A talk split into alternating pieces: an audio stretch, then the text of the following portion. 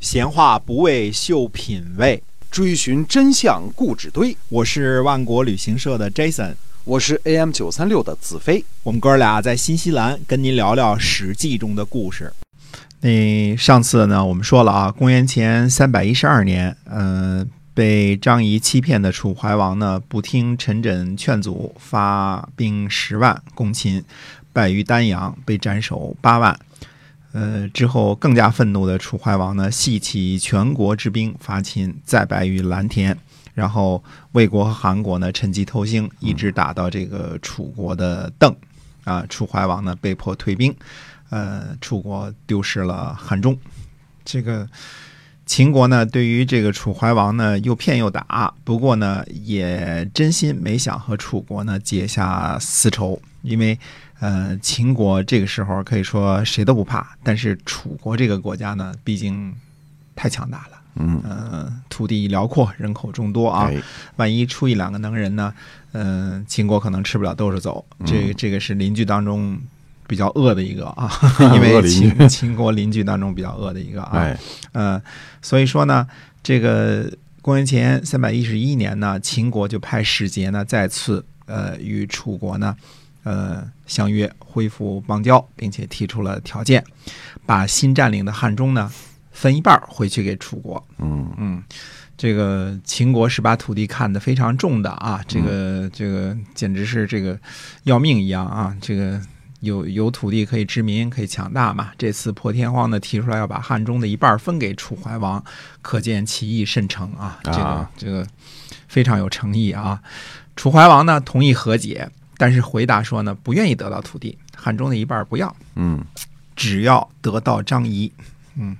哎，看看啊，很重要啊这个、这个啊，我们说楚怀王呢，其其实这里又是犯了一个错误嗯啊，就是两次败于楚国，割地屈服啊，这个被张仪欺骗，这些个呢，这都属于秦国的计谋，对吧？嗯，张仪呢，呃，是实施者，但是呢，他不过是为秦国效力而已，并不是说，呃，就是并不是，并不应该成为楚怀王针对的对象。那么，楚怀王把这件事情呢，理解为人和人之间的私人恩怨了，匹夫之恩怨了，对吧？恨上张仪了，那当然这个事情，呃，有有原因啊，有有道理，但是不应该啊。整个这件事情的怨恨都记在张毅一个人身上呢，就是呃，把一个国家的利益呢放在了私人的恩怨的这个之下。嗯，这么说吧，啊，嗯，就是大家可能能想象一下啊，楚怀王这个必欲得张仪而后快啊，恨不得一口把它吞下去，这个这个气哼哼的样子啊，可以是想象一下啊。嗯，那么张仪听说之后呢，却向秦惠文王请求说，要去楚国，说呃，要说这个拿张仪先生的命换半个汉中，秦惠文王心里呢肯定没有觉得张仪有这么值钱，嗯但是对于刚刚立下汗马功劳的张仪呢，做出过河拆桥的事儿呢，呃，估计秦惠文王呢也没有过分到那那步田地啊。那么秦惠文王就问说：“楚国一定要得到你才甘心，那怎么办呢？”啊，秦惠文王这句问话的意思就是说，他确实想过这事儿，他确实想过这个张仪先生重要啊，还是半个汉中重要这件事情，他确实想过 啊。嗯，呃，宁愿把我估计他宁愿把张仪交给楚国，而不是半个汉中哎啊、只是担心呢这个张仪的安全，没有说出口而已。那么张仪回答说呢，他说臣和楚怀王的臣子。晋上有私交，晋上呢又能够帮助楚怀王的宠姬郑袖谋谋事儿。嗯，郑袖说的话呢，楚怀王一定肯听。啊而且呢，呃，张仪我呢曾经因为商巫之地的事情啊，辜负过对楚王的约定。现在呢，呃，秦楚大战，两国交恶，下臣我一定要当面谢罪，否则梁子呢可能越结越深，很难对解开啊。嗯，呃，而且呢，有大王在，楚国应该不至于要了张仪的命。那、如果真的杀了张仪，有利于秦国，这也是臣的愿望。嗯，我们说张仪同学呢，这个前几次出场啊，基本上都是呃油嘴滑舌。陷害同僚，呃，欺骗、胡搅蛮缠嗯啊，一副这个，呃，骗子、诬赖、这个挖坑使坏的小人形象啊。哎，但是这一回是真的不得不给张仪点个赞呃，张仪呢，把这个形势呢分析的头头是道，他自信呢，呃，和楚怀王的臣子靳尚关系好，靳尚侍奉郑袖，楚怀王对于郑袖有言听计从，所以断定自己呢不会有危险，而楚怀王呢，也应该不会冒着得罪秦惠文王的风险要了张仪的命，嗯啊，而秦楚之间呢结了这么大的梁子，都是因为张仪用计欺骗的结果，不说清楚呢，当面谢罪，呃。人情世故上呢过不去，呃，大家都没面子。既然有必要，呃，又几乎肯定可以脱险，干嘛不去呢？嗯，张仪分析的挺头头是道的，对吧？嗯但是张仪去楚国有风险吗？嗯，岂止是有风险而已，恐怕大部分人都会认为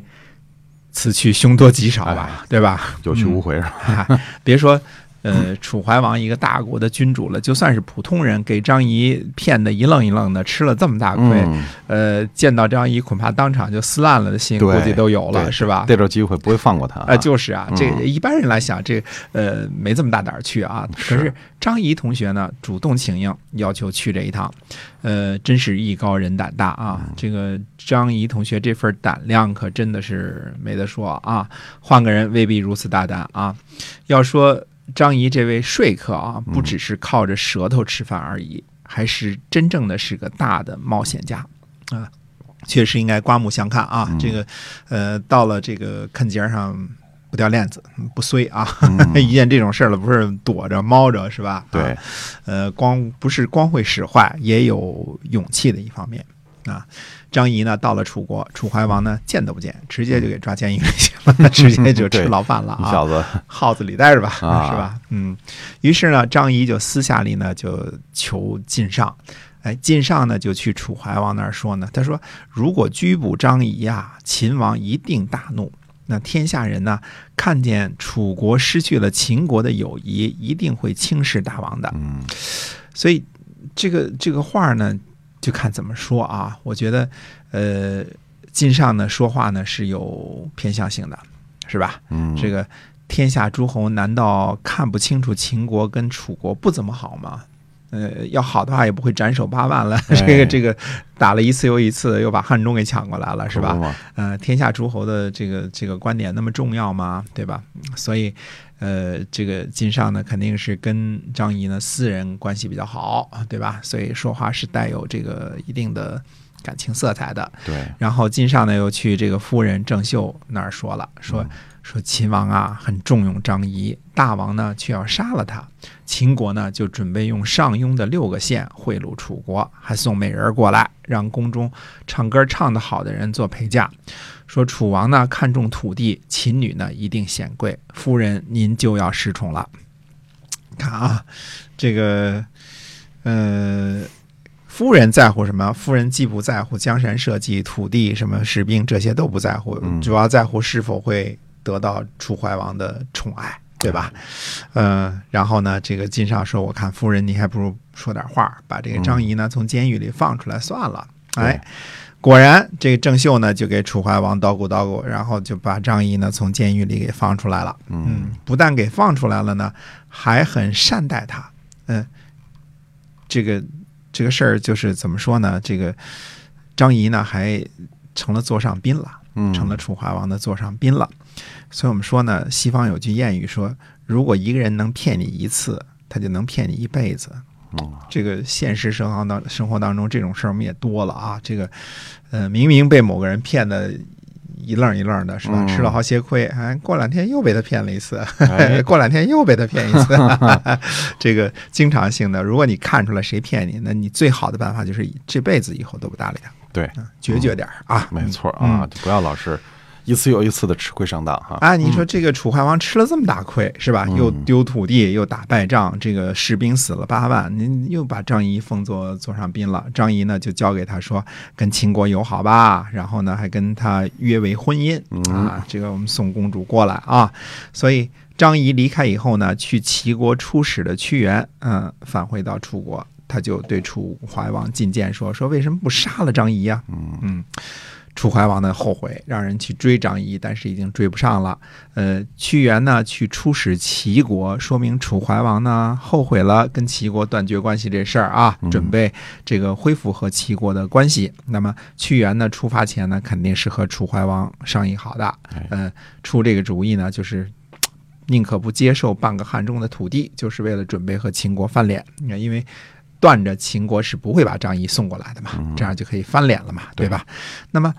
呃，去齐国疏通啊、疏通呢，大家关系继续恢复友好啊。万一张仪真的来了，那就一刀杀了，正好送去齐国做见面礼，对吧？这事儿就呃妥妥的就那个什么了。而而这个张仪呢，居然被释放了。嗯，这肯定是让屈原呢跌破了眼镜啊！这个心想，大家商量好的事儿，您怎么就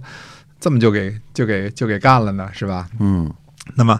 呃，要说这个张仪同学呢，两次入楚，可真是为秦国立下了汗马功劳啊！破坏了这个呃楚国和齐国的友谊，逼着这个楚国仓促之间和秦国交战，而且两战皆北，没有拿到商务之地，反倒饶上了汉中啊！张仪呢，先小人后君子，欺骗耍赖，什么招儿都用上了，但是后来呢，敢于只身入楚啊，又显得非常有范儿。